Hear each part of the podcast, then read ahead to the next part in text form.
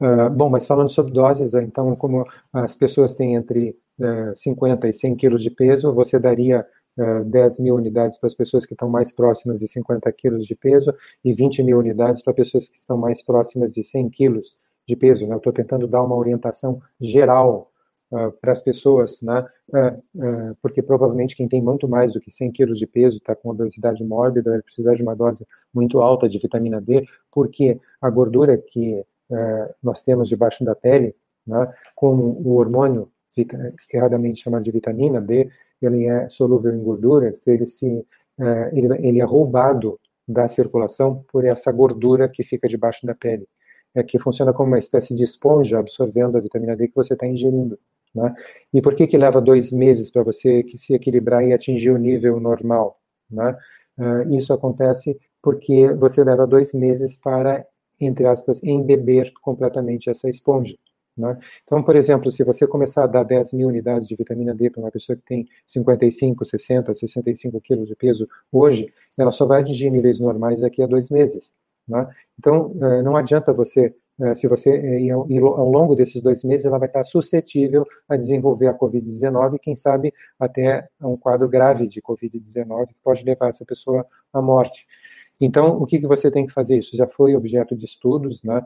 Uh, já uh, há décadas atrás se administrava para crianças na Alemanha 600 mil unidades de vitamina D no início do inverno, né? para saturar a gordura que tem, que tem debaixo da pele né, nós temos debaixo da pele, chamado de tecido celular subcutâneo, tec tecnicamente, uh, para que ao longo do inverno essas crianças tivessem níveis normais de vitamina D.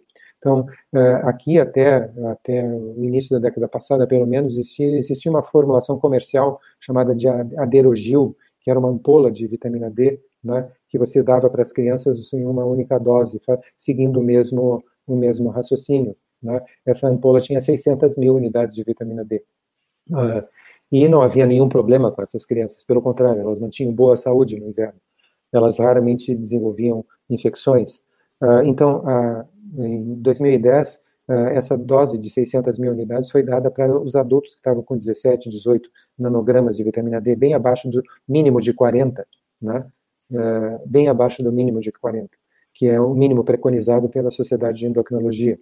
E aí se viu que no terceiro dia, a vitamina D tinha passado de 17 para 77, né? de 16 para 77, em média.